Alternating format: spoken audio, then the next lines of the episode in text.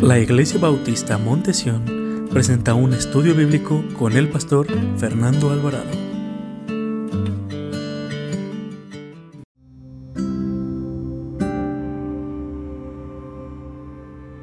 Consejos para superar la crisis en la familia. Salmos capítulo 55, versículos 12 y 14. Aquí David, hermanos, en la historia, antes en lo que lo va buscando, quiero darle un detalle. David estaba pasando por momentos de dificultad, sus enemigos estaban persiguiéndolo, pero uno de sus enemigos, ¿quién cree que era? Era su hijo Absalón. Era Absalón quien estaba persiguiendo a David, eh, quería quedarse con el trono de Israel y David sale de, Jerusalén y, y otra vez se esconde para como los tiempos que estaba siendo perseguido por Saúl, pero ahora ahora él no es el enemigo quien lo está atacando, sino ahora quien lo está atacando es alguien de su propia familia, su propio hijo. Y vamos a ver el corazón de David, lo que él sentía en ese momento, el ser perseguido por su hijo, por alguien de su, de su familia, alguien que él amaba. Cuando le encuentre, dígame un fuerte amén en el versículo 12, versículo 14 del 55 del, del libro de Salmo 55 dice el Señor en su palabra. Sígueme con su vista y después vamos a orar. Dice el Señor en su palabra. Se puede poner de pie si gusta para, dar reverencia a la palabra de Dios. Versículo 12 al versículo 14 dice el Señor su palabra. Quiero que ponga atención los versículos que vamos a leer y miren el corazón de David. Dice, porque no me afrentó un enemigo lo que habría soportado, ni se alzó contra mí el que me aborrecía, porque me hubiera ocultado de él. Mira, ¿de quién está hablando? Sino tú, hombre, al parecer íntimo mío, mi guía y quién? Y mi familiar, que juntos comunicábamos los dulces secretos y andábamos en amistad en la casa de Dios. Aquí David dice, mi enemigo no es el que me está persiguiendo, lo hubiera soportado de mi enemigo, pero con todo el corazón de todo mi dolor es alguien íntimo, un familiar. Y aquí está David mostrando su corazón. Hermanos, podremos soportar todo, pero un familiar que nos dé la espalda, que nos esté persiguiendo, yo creo sentiríamos el mismo dolor que David estaba sintiendo en ese momento. Vamos a orar. Padre, te damos gracias, Señor, tu palabra. Y en estos momentos de crisis, de dificultades que está viviendo la humanidad, la sociedad, Señor, oramos, Señor, porque lo que más necesitamos es una guía un consejo. Y qué mejor consejo y mejor guía que el Señor Jesucristo. Te pido en esta noche, Señor, que tú nos hables por medio de tu palabra. Y en esta noche, Señor, también pedimos por la salud de la hermana Gloria. Pedimos, Señor, porque usted restablezca su vida, ponga sanación en su vida, Señor. Oramos también por los hermanos que han estado enfermos, Señor, que eh, sea, no, es, precisamente el coronavirus, sino diferentes enfermedades. Oramos por ellos, Señor. Por hermano Irving, Señor, por su familia, por su salud, Señor, por su esposa. También, Padre, oramos por hermano Venancio. Que usted, Señor, le siga dando fuerzas para salir adelante y le siga dando fortaleza a su esposa, Señor. Te damos gracias por este matrimonio tan ejemplar de una mujer que ama a su esposo, pero sobre todo que te ama a ti, Señor. También, Señor, Oramos por el hermano John Williams, que en unos días él tendrá una cirugía en sus rodillas, Señor. Lo ponemos en tus manos. Ponemos en tus manos las manos de las personas que harán la cirugía y la vida de mi hermano, Señor. Y te pido, Señor, que usted dé fortaleza y le dé ánimo a los hermanos. También, Padre Celestial, oramos por la familia hermana María, Señor. Dale consuelo, dale fortaleza. Y te pido desde este momento, Señor, que si no hay personas que no han creído, no han confesado, y no ha recibido la vida eterna, que por, por, medio de ella, Señor, que sea la puerta para que entre el Evangelio a su hogar, Señor. Oramos por ella, Señor. Y de este momento oramos por lo que usted va a hacer el próximo domingo, nuestro aniversario, Señor. Oramos por las personas que van a venir, que no te conocen, Señor. Que usted abra puertas para predicarles el precioso Evangelio. Y también por aquellos que a lo mejor por una un, desánimo, lo que esté pasando en sus vidas, que a lo mejor se están alejando, Padre, oramos también por ellos. Ahora, Padre, pido que apartes de mí toda palabra que no debo decir, haz a un lado la carne, que sea glorificada tu nombre, Señor, Que tu Santo Espíritu esté en medio de nosotros, Señor, que sea glorificado el Espíritu de Dios, Señor. Te damos gracias y pedimos, Señor, que usted sea nuestro guía, sea que el Espíritu nos enseñe, redarguya nuestros corazones.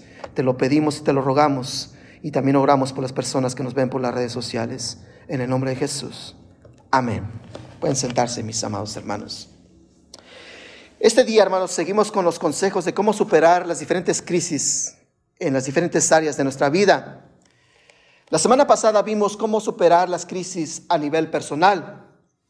Si los hermanos que están aquí, los que escucharon el mensaje, eh, recordarán que eh, el ser humano pasa por diferentes etapas en su vida, que siente situaciones de crisis en su vida. Y una de ellas es la etapa de la vida del ser humano, cuando dejas de ser de niño, adolescente, que entra, una, entra la juventud. Y los jóvenes empiezan a sentir cambios en su cuerpo, en cambios de forma de hablar, en su forma de pensar, en su forma de comunicarse con la sociedad. Y ellos empiezan a sentirse, este, tal vez empiezan a aislar o, o se hacen más sociables. Hay cambios en su vida de ellos y entran en crisis. Pero también sabemos que también entramos en la crisis que lo que le llamamos la edad media entre los 40 y 50 años, que nos empezamos a preocupar y empezamos a ver, a visualizar hacia el futuro y nos preocupamos por lo que no hemos hecho o lo que hemos dejado de hacer o lo que nunca empezamos. Y empezamos a ver nuestra edad atrás y vemos, cuando tenía 20 años comencé esto y no lo terminé, ¿y ahora qué he hecho? Y, empezamos a afligirnos, cada uno de nosotros entramos en un estrés y, y nos empezamos a entrar en una crisis. Pero también entramos en la crisis, lo que muchos le llaman la tercera edad, que ya entramos en una, etapa de adultos eh, de la vejez y también ha habido personas que se estresan, se, les entra ansiedad y, se preocupan. Pero muchas veces las personas no pasan por este, por este tipo de etapas porque tienen la ayuda de su familia. Pero sobre todo, si muchas veces nosotros no podemos, no, no, si no queremos pasar por estas etapas, ¿sabe cómo no los podemos, podemos brincarnos todas esas etapas? Con la ayuda de Dios. Con la ayuda de Dios podemos pasar todas estas etapas de crisis, de situaciones que podemos estar enfrentando hoy en día en la vida. Pero vimos cómo eh, enfrentar a, eh, como persona individual. El Señor no nos estaba hablando, no estaba dando consejos a nivel grupal, a nivel iglesia, nos estaba hablando a nivel personal. Y vimos cómo el Señor nos da consejos de que nosotros no podemos cambiar a las personas. El único que puede cambiar a las personas se llama Cristo. Nosotros muchas veces nos preocupamos por qué no cambia mi esposo, por qué no cambia mis hijos, por qué no cambia mi familia. Nos centramos tanto en eso y nos estresamos tanto. Pero en realidad nosotros no somos los que vamos a cambiar a las personas. El único que cambia a las personas se llama Dios. Él es el único que transforma y cambia vidas. Él es el, tiene el poder. Lo que es imposible para nosotros, ¿para qué hermanos? Nuestro Dios no hay nada imposible. Ahora me quiero enfocar al nivel familiar. Sin duda, la palabra de Dios nos da consejos para poder enfrentar las crisis. Y una de las crisis que más enfrentamos en la sociedad y como iglesia y como familia y como grupo es la familia. ¿Por qué? Porque eh, eh, las crisis no solamente la enfrentan los padres, sino también cada miembro de la familia enfrenta las situaciones que estamos viviendo. La crisis en la familia son diversas y las causas son variadas y entre ellas podemos reconocer o mencionar las crisis que causan que la, que la familia entre en una serie o una etapa de crisis, como cuál, como el divorcio. El divorcio es una crisis en la familia, porque no solamente es el problema entre, entre los maridos, entre entre el matrimonio, sino también afecta a los hijos. El escuchar a los, a los hijos, el estar agrediéndose a los padres, estar insultándose, el estar hablándose malas palabras, afecta la vida de los hijos.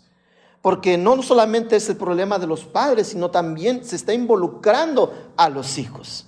También las malas finanzas, el tomar decisiones y llevar una mala finanza, ¿no cree que también afectamos a la familia? También afecta la rebeldía de los hijos. Porque los hijos podrán estar en su rebeldía, pero también quién está estresado y quién está con ansiedad y preocupación de la vida de los hijos. ¿No los padres? Hay cada crisis que afecta a la vida de la familia. Y es por eso que, que, el Señor nos da consejos de cómo poder superar estas crisis que estamos enfrentando hoy en día. Hoy por causa de la pandemia muchas familias se quedaron sin trabajo o les vino una enfermedad y no son crisis. Y son etapas muy difíciles que la familia tiene que, enfrentar. Tanto los hijos como eh, los cónyuges tienen que enfrentar. Pero el Señor eh, nos da eh, grandes enseñanzas de la palabra de Dios. No, eh, no, olvide lo que nos dice Pedro en su primera carta, que dice que, que, no nos sorprenda la prueba que nos va a venir, esa prueba de fuego que nos va, nos va a sobrevenir. La Biblia es clara, hermanos. Dios nunca nos mintió. Jesús nunca nos mintió. Jesús dijo, en el mundo tendréis aflicciones. Jesús nunca mintió que íbamos a pasar por aflicciones y crisis. Jesús dijo, van a pasar por aflicciones y por crisis. Pero eh, a todas las familias del mundo y la sociedad pasamos diferentes problemas. Tenemos diferentes problemas, diversos problemas. Tal vez sus problemas son más graves que los míos, pero todos estamos en una crisis.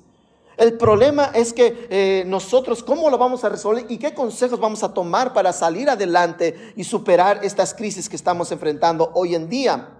La gran diferencia, hermanos, es que nosotros como cristianos tenemos a Dios de nuestra parte, hermanos. La Biblia dice, en el mundo tendréis aflicciones, pero ¿qué dice después? Pero confiad, yo he vencido al mundo.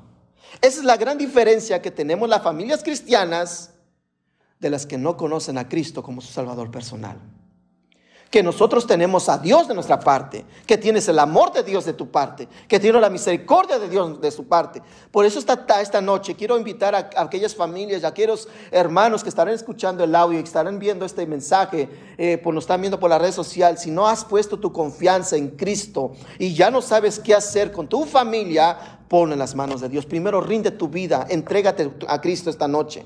Abre tu corazón y recibe a Cristo Jesús como el Salvador de tu vida. Esa es la gran diferencia. Que vamos a pasar por crisis, dice Pedro, no os sorprendáis por la prueba de fuego que va a venir, porque las pruebas van a venir. A lo mejor ya estamos pasando o ya pasaron, en un futuro estaremos pasando crisis. ¿Sí me entiende? Pero tarde o temprano van a venir esas crisis y no nos debe de sorprender. Pero la gran diferencia es que Dios está con nosotros. Y Dios tenemos la palabra de Dios, tenemos al Espíritu Santo para poder salir adelante y salir de las crisis que estamos enfrentando. El problema aquí, que sabe con las, lo que estamos enfrentando hoy como familia y como iglesia en las diferentes crisis, que nos estamos acostumbrando a las crisis. Solo voy a repetir. El problema que estamos enfrentando como sociedad y como iglesia es que nos estamos acostumbrando a las crisis. Dios nos está diciendo, dice Dios, en el mundo tendréis aflicción, pero confiad, yo he vencido al mundo. O sea que las crisis son temporales. Lamentablemente, hermanos, muchos de nosotros nos acostumbramos a vivir en pleitos, en contiendas, en divorcios, en distensiones, en, todos estos pleitos, en todas estas cosas que viven las familias, porque no hacemos nada por resolver los problemas que hay internos en nuestros hogares. Ese es el problema, que nos estamos acostumbrando a vivir en tiempos de crisis y no debe de ser así. Si realmente queremos superar las crisis, debemos de buscar la sabiduría y el consejo de Dios para poder enfrentar las crisis. Este estudio no es para resolver tus problemas, este estudio te va a ayudar, te va a dar las armas, las herramientas para que tú puedas superar las crisis. Los consejos que nos da la palabra de Dios. Veamos entonces cuáles son aquellos consejos que nos dan, Señor, por medio de las sagradas escrituras, para que podamos superar las crisis que están afectando a nuestra familia. ¿Sabe cuál es el primer consejo, hermanos? Y, esta es la, base de todos los consejos que debe tener una familia. ¿Sabe cuál es el primer consejo que debemos de darle a nuestra familia? Estabilidad y fortaleza, poniéndola en la roca. Si realmente queremos estabilidad, y esperanza y paz en nuestros hogares y fortaleza, debemos de poner nuestra familia en la roca. ¿Y quién es la roca? Jesucristo. Mire, vaya conmigo al Evangelio Mateo, al Evangelio según Mateo, capítulo 7. Mateo capítulo 7. Mateo capítulo 7, versículo 24. Una parábola muy famosa del Señor Jesús. Mateo capítulo 7, versículo 24. Vamos a leer 24 y 25 del Evangelio según San Mateo en el Nuevo Testamento. Mateo capítulo 7, versículo 24 al 25.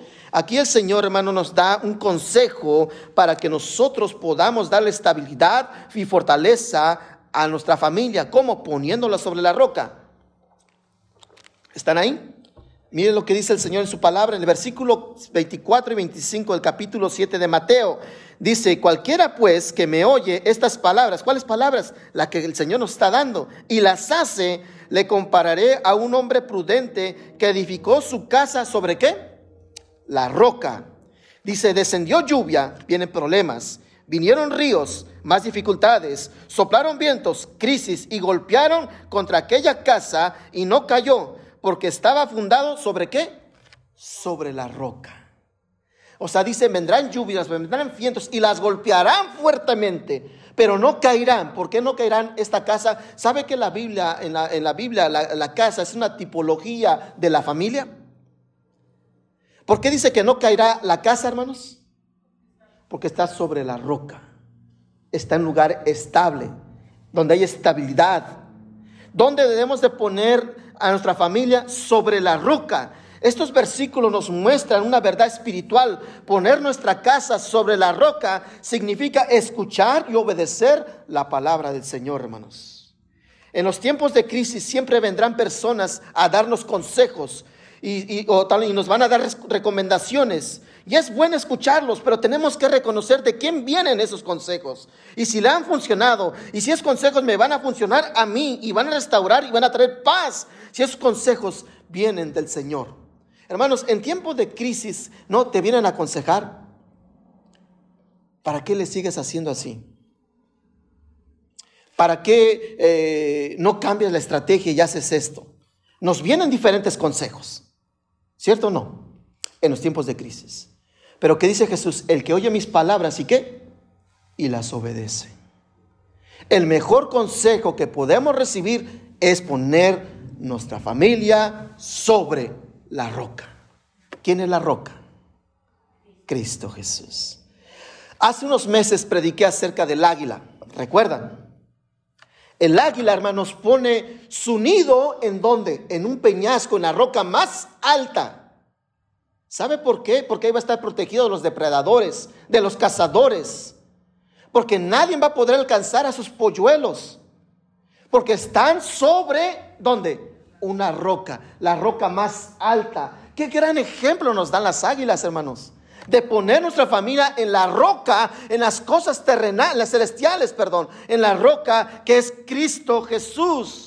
Hermanos, debemos de seguir los consejos que nos da la palabra de Dios. Hermanos, muchas veces aquellas personas que van a venir darnos recomendaciones y consejos, muchas veces van a ser eh, consejos según la cultura que estamos viviendo o consejos machistas por lo que estamos viviendo o muchos consejos serán enfocados en violencia, porque muchos te van a decir, ¿por qué te dejas? ¿Por qué no le, no no le pones frente? ¿Por qué no le pones un alto? Mientras que nos dice el Señor Jesús que no pongamos eh, nuestra familia en las cosas terrenales, en arena, porque ¿qué dice la Biblia, hermanos? Que si ponemos en arena, que a venir, van a venir tempestades, ¿qué va a pasar con esa casa, hermanos?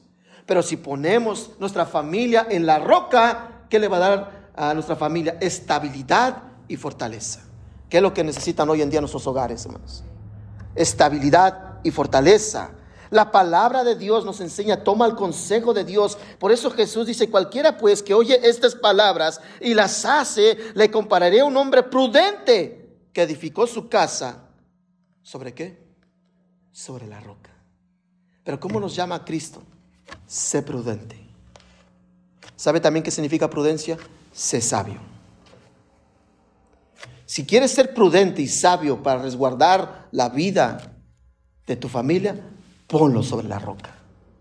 Escucha el consejo de la palabra de Dios y no solamente las oigas, ponlas en práctica. Hermanos, somos muy bonitos para recibir, pero no para hacer. Tenemos que escuchar y obedecer las palabras de Cristo, porque dice que que las hace lo compararé a un hombre prudente que edificó su casa sobre la roca, que dice que vinieron los problemas, descendió lluvia, vinieron ríos sobre el, y, y soplaron vientos y golpearon contra aquella casa. ¿Y qué pasó, hermanos? Dice la Biblia que no cayó.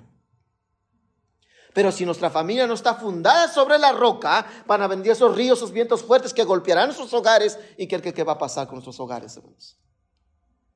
Necesitamos estar fundados en la palabra de Dios. Es por eso que los, consejos de la palabra de Dios nos da muchas veces la, de cómo seguir eh, este tiempo de crisis, este oleaje que estamos viviendo hoy en día. La palabra de Dios va en contra de los consejos culturales que nos da esta sociedad, sociedad, perdón. Pero si creemos y practicamos, serán de bendición y darán estabilidad y fortaleza a nuestra familia, hermanos. ¿Qué necesitamos? Para llevar estos tiempos de crisis en tiempo de familia, hermanos? Poner a nuestra familia en la roca, que es Cristo Jesús. Y si usted no ha puesto su confianza y su vida en Cristo, es momento que se entregue a Él. Que reconozca que es pecador. Arrepiéntase de todo corazón y reciba a Cristo como su Salvador. El Señor quiere que usted venga a Él. Él lo está esperando con los brazos abiertos. El que viene a Él dice que Él no desecha a nadie. Él recibe a todos. Nosotros tenemos que acercarnos a Él. Dice la Biblia que si nosotros nos acercamos a Él, Él se acerca más a nosotros. Él es la roca. Él es la, estabilidad. No es una piedrita chiquita. ¿Sabe qué significa el nombre de Pedro? Significa piedra. ¿Qué, diferencia hay entre una piedra y una roca, hermanos? Una roca es grande, ¿no, hermanos? Y una piedra es pequeña. Por eso cuando Dios le dijo, Jesús le dijo a, a, Pedro sobre esta roca, ¿quién es la roca que nos dice aquí, hermanos? Cristo. Sobre esta roca edificaré, ¿qué hermanos? Mi iglesia. ¿Y qué hermanos? Y las puertas del Hades no prevalecerán contra ella porque está edificada sobre la roca, que es Jesús. Qué gran diferencia, hermanos. Cómo distorsionan muchas veces la palabra de Dios que dicen que, él, que Pedro es, el primer eh, papa cuando dice Jesús, yo soy la roca. Pedro, tú eres piedra. Yo soy la roca. Diciendo Cristo, hermanos. Qué gran diferencia. Hay una roca sobre una piedra. Hermanos, en los tiempos bíblicos, hermanos, ¿sabes dónde eh, los, los, eh, griegos y los romanos ponían sus templos? Sobre las rocas. Aún en Israel existen todavía arqueologías, se han encontrado piezas de templos que eran, griegos, que los romanos siguieron ahí haciendo adoraciones. Pero abajo, abajo de, esas, de, esa, de esos templos estaban rocas por eso Cristo dice, sobre, sobre esta roca edificaré mi iglesia. Porque a mi iglesia le daré paz, estabilidad y fortaleza. ¿Sabe por qué les dijo Cristo a esto a sus discípulos? Porque Jesús sabía que el yéndose él iba a venir una persecución en contra de la iglesia. ¿Y qué es lo que necesitaba la iglesia en el libro de los Hechos, hermanos, en la iglesia primitiva? La presencia del Espíritu Santo, ser llenos del Espíritu Santo, ser fortalecidos, porque iban a, iban a ser perseguidos, iban a pasar crisis. ¿Y qué nos dice el Evangelio de Juan, capítulo 15 y Juan, capítulo 16? No os dejaré solos. ¿Nos dice la Biblia? Sino enviaré a un consolador. Dios no nos ha dejado solos, hermanos. Por eso estamos pasando momentos de dificultad y crisis. ¿Qué nos dice el Señor? Pon tu familia, pon tu casa sobre la roca.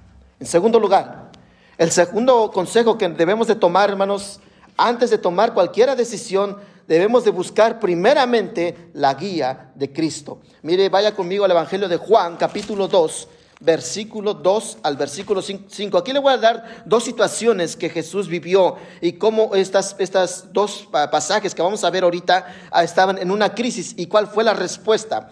Juan capítulo 2, estamos en Mateo, sigue Marcos, luego sigue Lucas, luego sigue Juan. Juan capítulo 2, versículo 2. Juan capítulo 2, versículo 2 al versículo 5. Juan capítulo 2, hablando de las bodas de Canaán. Juan capítulo 2, versículo 2 al versículo 5. Cuando lo encuentre, dígame un fuerte amén. Juan capítulo 2, versículo 2 al versículo 5. Mira lo que dice eh, el evangelio evangelista Juan acerca de las bodas de Canaán, donde fue invitado Jesús y sus discípulos a estas bodas. Juan capítulo 2, versículo 2 al 5 dice el Señor en su palabra. Y fueron también invitados a las bodas Jesús y sus discípulos. Y faltaba el vino. La madre de Jesús le dijo, no tienen vino. Jesús le dijo, ¿qué tienes conmigo, mujer? Aún no ha venido mi hora. Su madre dijo a los que servían, haced todo qué? Lo que os dijere. Aquí, hermanos, quiero darle un trasfondo cultural. En tiempos bíblicos, hermanos, cuando una pareja se casaba, ¿sabe cuánto duraba las bodas? Siete días. Imagínense, siete días de fiesta. Y dice la Biblia que, invitaron a, Jesús y a sus discípulos y llegaron a las bodas de, de esta familia, de este matrimonio en Canaán de Galilea. Y dicen que en ese momento les llegó una crisis. ¿Cuál fue la crisis? La falta de vino. Era, una, era, algo vergonzoso si usted invitaba a familiares, amigos y a las aldeas a que vinieran a la fiesta de esta boda y si usted no tenía para sustentar la comida y el vino, ¿sabe que era mal visto en los tiempos bíblicos? Era una vergüenza. Porque usted si se iba a casar tenía que anticipar comida para siete días, tenía que anticipar vino para siete días y no se podía acabar ni el primer día ni el segundo día. Pero aquí vemos que enfrentaron una situación. Pero quiero que note que no, no se dieron cuenta los, novios. los únicos que se dieron cuenta fueron los sirvientes y el encargado de esa fiesta. Pero aquí María, hermanos, hace algo que es lo que debemos hacer muchos de nosotros. Antes de ir a pedir consejos a otro lado. ¿Qué fue lo que hizo María? No tienen vino. Hay una crisis, Jesús. No tienen vino. ¿Qué vamos a hacer? Y es cuando Jesús le dice, ¿qué tienes conmigo, mujer? Si tú no mi hora. Sí, Jesús, pero no tienen vino. ¿Y qué es lo que dice Jesús que le dijo a los sirvientes? Haced lo que Él les dice. Mire, vaya conmigo, vamos a ver otro caso. Yo te le voy a centrar un poquito más. Capítulo 6, capítulo 6, versículo 5, otra crisis versículo 5 y versículo 6. Juan, Evangelio de Juan, capítulo 6, la alimentación de los cinco mil. Juan capítulo 6, versículo del 5 al 6. ¿Están ahí? Dice, cuando alzó, los, cuando, cuando alzó Jesús los ojos y vio al que había venido eh, a él gran multitud, dijo a Felipe, ¿dónde, ¿dónde compraremos para que coman estos? Pero mire, quiero que ponga atención lo que dice versículo 6. Pero esto decía para probarle, porque él sabía lo que había de hacer. Aquí Jesús, hermanos, ya era de noche. Jesús dice que alzó sus ojos y miró a la multitud, que eran como ovejas sin pastor, descarriados. Y aquí le hace una pregunta a Jesús a unos discípulos, ¿qué les daremos de comer? Porque ¿cómo los vamos a regresar? Ya es noche, se van a desmayar en el camino. Ya han estado tanto tiempo conmigo y no han comido. ¿Qué vamos a hacer, Felipe? ¿Qué les vamos a dar de comer? Pero dice la palabra de Dios que qué, que Jesús ya sabía lo que qué. Ya sabía lo que iba a hacer. Sabe que Dios ya sabe lo que tiene que hacer. Sabe lo que espera de nosotros. Buscarle a Él. Es buscar a Jesús. En los momentos de crisis, hermanos, se requieren tomar decisiones, pero las decisiones nos van a ayudar a superar las crisis, pero con decisiones sabias. Nunca, hermanos, nunca sabemos las decisiones que vamos a tomar, los consejos que vamos a tomar de personas que tienen que lidiar con las consecuencias que nos van a venir. Muchas veces, hermanos, nos dan consejo a aquellas personas eh, sin lidiar con las consecuencias que nosotros vamos a enfrentar. ¿Sí me entiende? Nos dan consejos a nosotros. Yo haría esto, pero ¿por qué no haces esto? Yo te sugiero esto. Pero cuando vienen las, las, consecuencias, ¿a poco están esas personas ahí, hermanos? Cuando nosotros estamos enfrentando la situación, estamos enfrentando las malas decisiones que hemos tomado. Pero Jesús no, hermanos. Jesús ya sabía lo que tenía que hacer. Por eso en estos textos que acabamos de leer, hermanos, el Señor Jesús nos, nos da dos momentos de crisis. Él sabía exactamente lo que tenía que hacer. Hermanos, en pocas palabras le puedo decir que Jesús es la mejor solución a nuestros problemas. Jesús es la mejor solución a nuestros problemas. En estos, en estos cinco mil personas que no tenían alimentación, ¿quién fue la solución, hermanos? Para que fueran alimentados estas cinco mil personas. Cristo. En las bodas de Canaán, ¿quién fue el que, el que eh, ayudó a superar la crisis que estaba viviendo esta boda, hermanos? Cristo. ¿Sí me está entendiendo? En un lugar había unos cantaritos vacíos, ¿no, hermanos? ¿Y qué les dijo Cristo? Llenarlos de agua. ¿Y no se convirtió el agua en vino, hermanos? Aquí, hermanos, vemos a un niño que llega con unos pececitos y unos panes, que era muy poquito para más de cinco mil personas. ¿Y qué hizo Cristo, hermanos? ¿Cómo podemos superar la crisis? Buscando a Cristo. Jesús es la solución a nuestras crisis familiares. Muchas veces, hermanos, nos, nos, pasa en las crisis en la familia que lo primero que hacemos es tomar decisiones desesperadas. Nos enojamos, nos separamos, tomamos decisiones, nos endeudamos, abandonamos el hogar, emigramos a otro, a otro, a otro sitio y no tomamos nunca cuenta a Dios. Pero tenemos que saber que primeramente tenemos que buscar el reino de Dios y su justicia. Debemos de orar por el Señor, pedirle la dirección al Señor, orar por nuestra familia, que el Señor sea nuestro guía, nuestro consejero. Las decisiones que tomemos sean bajo la guianza de Dios. Tengamos sabiduría, hermanos. Dice la Biblia que si no tenemos sabiduría, ¿qué dice Santiago? Pidala. Pidamos, hay que pedirle a Dios. Si somos faltos de sabiduría. Si no tenemos sabiduría para tomar decisiones, hay que orarle a Dios, hermanos. Ese es el primer y más importante también consejo que la palabra de Dios nos enseña. Hermanos, no tomemos decisiones desesperadas y alocadas. Pidamos primeramente la sabiduría de Cristo, hermanos. Porque muchas veces nos dejamos guiar por nuestras emociones, nos dejamos guiar por lo que estamos viviendo y tomamos decisiones locamente, hermanos, y desesperadamente. Y Cristo no quiere eso.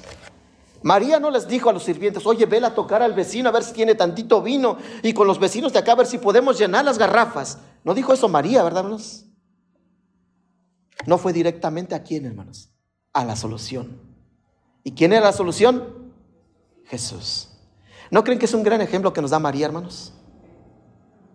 Jesús, hay una crisis en este hogar, en estas bodas. Tú eres la solución. A Felipe se le probó. ¿Y quién fue el que dio la solución, hermanos? Cuando mandó a acostar a la gente, hermanos. No era Cristo, porque Él ya sabía lo que iba a hacer. Hermanos, busquemos a Dios, porque Él ya sabe lo que va a hacer.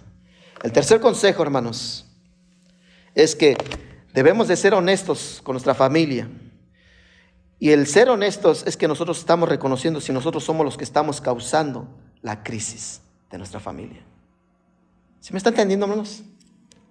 Muchas veces tenemos crisis por nuestras malas decisiones, por nuestras actitudes. Y tenemos que reconocer de dónde viene, si yo soy la causa de esa crisis que está, está pasando a mi familia. Lo voy a llevar al Antiguo Testamento, al profeta Oseas, libro de Oseas, libros atrás en el Antiguo Testamento, lo que le llaman los profetas menores. Libro de Oseas, capítulo 8, versículo 7. Está después de Daniel. Del libro de Daniel sigue Oseas. Oseas, capítulo 8, versículo 7. Oseas, capítulo 8, versículo 7. Hermanos, tengamos cuidado que nosotros no seamos la causa de las crisis que estamos viviendo en nuestros hogares. Y si nosotros hemos reconocido que somos la causa, ya tenemos una gran ventaja. Seamos honestos con Dios y tratemos de corregir nuestros errores para que nuestra familia ya no siga sufriendo. Oseas capítulo 8, versículo 7 dice el Señor en su palabra, porque sembraron viento y qué? Y torbellino segarán. No tendrán mies ni espiga hará harina. Y si le hiciera extraños, la comerán. Pero quiero, que quiero traer su atención aquí. Porque sembraron viento, ¿qué fue lo que pasó? Sembraron torbellino. Tenemos que reconocer muchas veces que la crisis de nuestra familia es causada por nuestra actitud, hermanos, por la mala actitud que tenemos. El estrés que cargamos, hermanos, ¿qué cree que va a pasar? Se lo vamos a transmitir a nuestros familiares. Si nosotros estamos llenos de ansiedad y estrés y siempre estamos de malas, ¿qué cree que vamos a hacer en el hogar? Por eso dice la Biblia en el versículo 7, porque sembraron viento y torbellino, ¿qué? Segarán. Debemos reconocer si nosotros somos la causa de esa crisis. Si nosotros somos los que estamos haciendo que nuestra familia estemos pasando por la crisis que está viviendo, seremos la causa nosotros. Y si nosotros somos la causa, hermanos, ya es una gran ventaja porque estamos siendo honestos con nosotros mismos. Ahora lo que nos toca es seguir la guianza y el consejo de Dios. Hermanos, por nuestro estrés transmitimos a nuestro hogar nuestro estrés, por nuestro mal carácter, por las exigencias que le damos muchas veces a nuestros seres queridos, por nuestra inflexibilidad, que no somos flexibles con ellos. Por esta causa eh, nuestras familias están padeciendo crisis. Cuando llegamos de mal carácter, que nuestra familia está, está contenta, está risa, ¿qué cree que es lo que provocamos en la vida de ellos? ¿No los amargamos también? Porque siempre estamos de malas. O, somos muy exigentes con ellos. O, los asfixiamos de tantas cosas que les decimos. Y esa es causa también de crisis que estamos viviendo en la familia. Posiblemente nuestra familia está reaccionando a lo que nosotros estamos sembrando en sus corazones. Es por eso que tenemos que reconocer y ser sinceros con nosotros mismos, que si nosotros somos los, los, que somos los causantes de la crisis y nuestra mala actitud de nuestra familia, ¿sabe qué tenemos que hacer, hermanos? Arrepentirnos y cambiar nuestra actitud. Porque si nosotros no cambiamos nuestra actitud, hermanos, nuestra familia no va a cambiar su actitud. Porque estamos sembrando lo que vamos a cegar más tarde. Tenemos que reconocer que el primer cambio que necesitamos hacer es nuestro interior para que podamos cambiar nuestro exterior, hermanos. Si queremos que nuestra familia cambie, primeramente yo voy a cambiar. ¿Qué hay en mi corazón? ¿Hay amargura? Señor, ayúdame. Porque estoy amargando a mi esposa. Estoy amargando a mis hijos por mi mal carácter, que siempre ando de malas mi estrés se la estoy transmitiendo a ellos. ¿Sí me están entendiendo? Lo que sembramos, eso vamos a cegar. Si nosotros somos la causa que las crisis han llegado a nuestros hogares, debemos reconocer y cambiar nuestra actitud y buscar a Cristo. Busquemos al Señor, seamos sinceros y honestos con nuestra familia, si esta crisis, nosotros somos los que estamos causando esta crisis, hermanos, debemos de cambiar nuestra actitud y pidámosle sabiduría a Dios y que Dios nos cambie nuestra actitud, hermanos. Y por último, el cuarto consejo, hermanos, practiquemos la, la comunicación efectiva para poder resolver nuestros conflictos. Si yo ya resolví cambiar mi actitud, hermanos, también tengo que escuchar. ¿Sí me entiende? Muchas veces nosotros hablamos, hablamos y hablamos y no escuchamos. También tenemos que escuchar a la familia. Mire la que dice el libro de Proverbios, libros atrás, hermanos. Libro de Proverbios, capítulo 25. Libro de Proverbios, de Isaías, hermanos. Se llega al libro de Isaías, sigue eh, Cantares. Después de Cantares sigue el libro de Eclesiastés. Luego sigue el libro de Proverbios. En el libro de Proverbios busca el capítulo 25 versículo 11. Libro de Proverbios, capítulo 25, versículo 11. Y vamos a leer versículo 11 y versículo 12. Y aquí nos da unas poderosas verdades, las sagradas escrituras, acerca de la comunicación efectiva para poder resolver los conflictos en nuestros hogares. Mire lo que dice el Señor en su palabra. Están ahí en el versículo 11. Dice, manzana de oro con figuras de plata es palabra dicha que como conviene. Y como zarcillo de oro y joyel de oro fino es el que reprende al sabio que tiene que oído dócil. Muchas veces, hermanos, nosotros estamos hablando, hablando y hablando. Dice un dicho popular que hablando se entiende a la gente, ¿no, hermanos? Dice por ahí.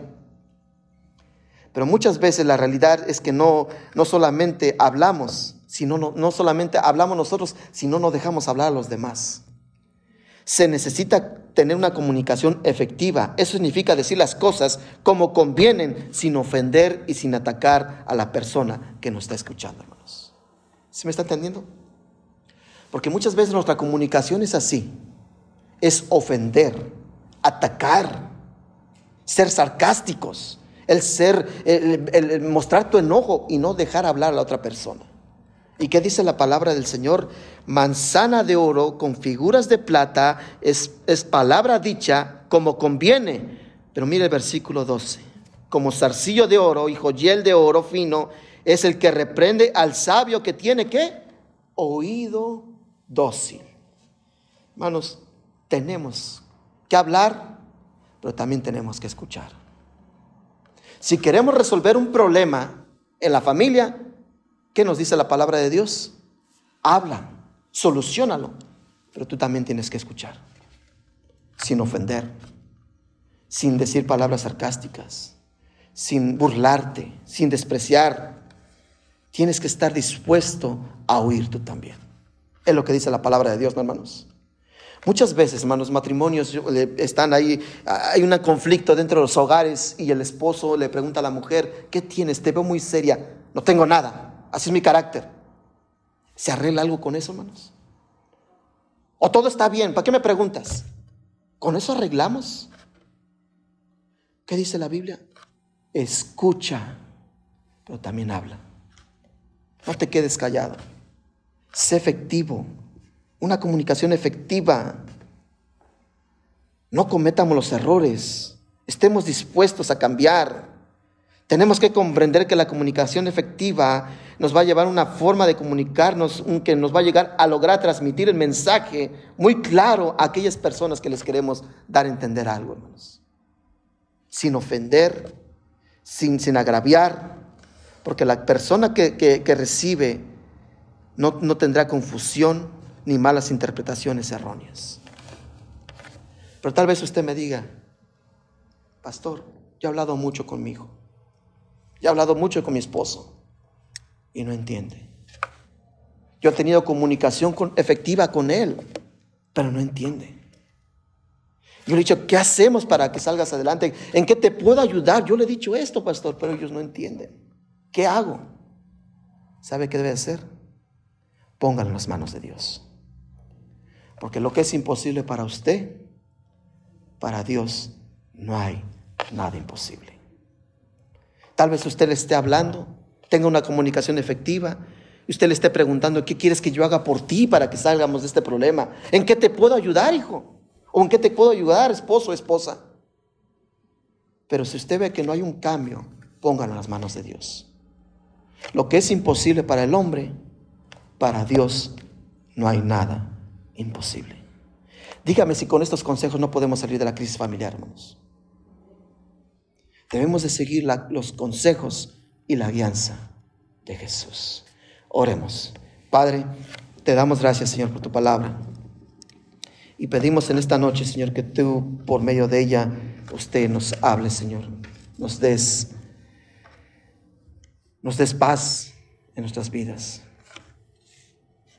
si estamos pasando por momentos de dificultad, estamos pasando por momentos de rebeldía, Señor, en nuestros hogares, y eso está afectando la vida de los, de los, de los miembros de la familia, Señor, que seamos sabios. Y que si no tenemos, si no somos sabios, pidamos sabiduría a ti, Señor. Que ya no seamos indolentes, Señor, que no seamos, que no respondamos con críticas, con palabras hirientes, sino también que escuchemos, Señor Tratemos de solucionar nuestros problemas, Padre Celestial. Que no nos estemos acostumbrando a vivir en tiempos de crisis, que todo el tiempo vivamos en pleitos, en gritos, en contiendas. Eso no es una vida, Señor. Usted no quiere una vida así para nosotros.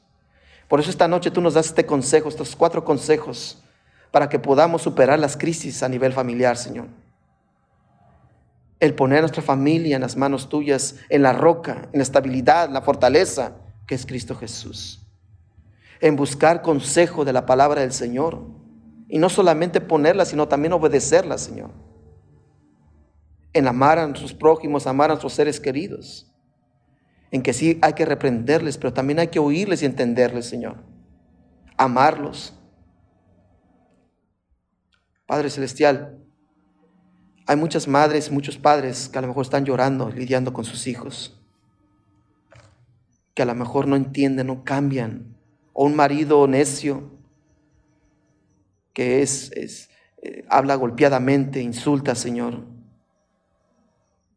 Muchas veces aquellas hermanas vienen, ya no sé qué hacer.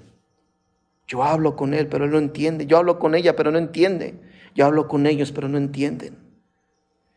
Les he dicho qué hacemos para, para salir de este problema, de esta situación, pero ellos no entienden. Señor, que por medio de, esta, este, de, tu palabra, Señor, entiendamos que lo que es imposible para nosotros, para ti no hay nada imposible. Solamente debemos de obedecer tu palabra, tu consejo y tu dirección. Que no recibamos consejo de aquellos que a lo mejor nos darán consejos machistas, consejos a nivel cultural, pero tu palabra sobrepasa lo machista y lo cultural. Tu palabra es eterna, Señor. Por eso venimos delante de ti, Padre, y que recibamos tus consejos. Si hay alguien que nos está viendo o aquí mismo que no ha puesto su confianza en Cristo Jesús, ¿por qué no entregas tu vida al Señor esta noche? ¿Por qué no dice al Señor, Señor Jesús, reconozco que soy pecador, perdóname, Señor? No he puesto mi, esperanza, mi confianza en la roca que es Cristo Jesús. Si hay alguien aquí que no ha puesto su confianza y los que estamos aquí no han recibido a Cristo, yo quiero orar por ti. ¿Por qué no alzas tu mano? Quiero orar por ti. Nadie mirando, todos ojos cerrados. Quiero orar por ti. ¿Hay alguien aquí? Amén, gloria a Dios. Gloria a Dios. ¿Por qué no repite una, una palabra así? Dice Señor Jesús reconozco que soy pecador. Perdóname, Señor. Ahora entiendo que necesito de ti, Señor. Gracias Dios por haber enviado a Jesús a la cruz. Y perdóname de mis pecados. Pon mi nombre en el libro de la vida del Cordero. Recíbeme, Señor Jesús. Gracias te doy. Pídalo en el nombre de Jesús. Padre nuestro, te damos gracias, Señor, y gracias por el alma. Hoy a sus humanos, Señor. Gracias, Padre, porque tú nos hablaste, Señor. Y nuestra esperanza y nuestra confianza se llama Jesucristo. Damos gracias, Padre, y pedimos que nos lleves con bien a casa. Bendice la ofrenda. Llévanos con bien, Señor. Guárdanos de todo peligro. Lleva a las hermanas a su casa eh, en bien, Señor. Que tu Santo Espíritu nos aparte de ellas. Cuídalas, Señor.